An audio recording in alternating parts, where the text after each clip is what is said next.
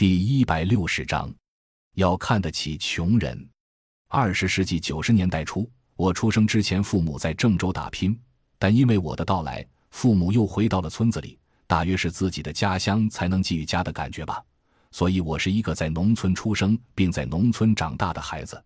母亲在繁重的农活中，有时会抱怨父亲当年不该冲动之下舍弃郑州的各种机会回到农村。父亲不语。而我对城市生活没有什么概念，对乡村生活也不觉有什么不妥。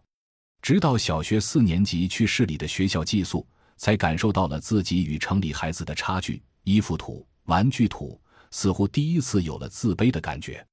妈妈宠爱我，会带我去买新衣服、新玩具，但那种追逐与迎合让我感受到了慌张和无措，似乎还是和村子里的土孩子们撒野。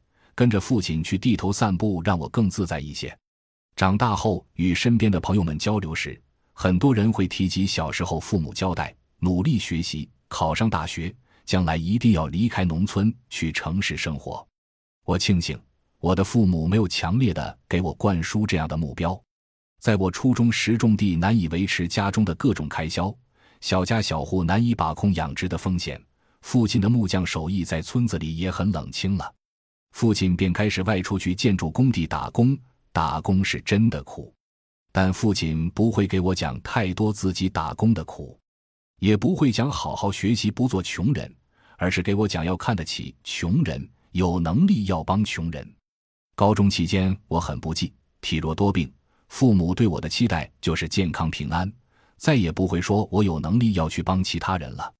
但随着我年龄的增长，父亲给我展现的对社会的思考与批评也越来越多，父亲的善良与正义在持续的影响着我。高考后，我报了河南农业大学，还选了一个村干部专业。我告诉父母，毕业后要到农村做事情，要找与农业有关系的工作。父母没有任何反对，父亲还把我送到了大学。感谢您的收听，本集已经播讲完毕。喜欢请订阅专辑，关注主播主页，更多精彩内容等着你。